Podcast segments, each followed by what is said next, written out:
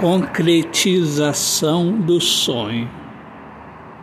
Sonhar e não lutar por esse sonho.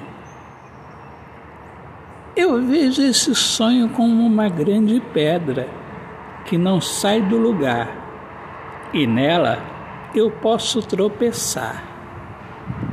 E se eu tropeçar, vou cair mas no chão não posso ficar, pois tenho que lembrar que sou pedra preciosa, se enfrento tudo para o meu sonho concretizar.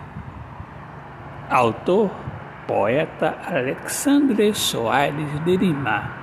Deus abençoe a todos. Paz, viva o amor, viva a poesia.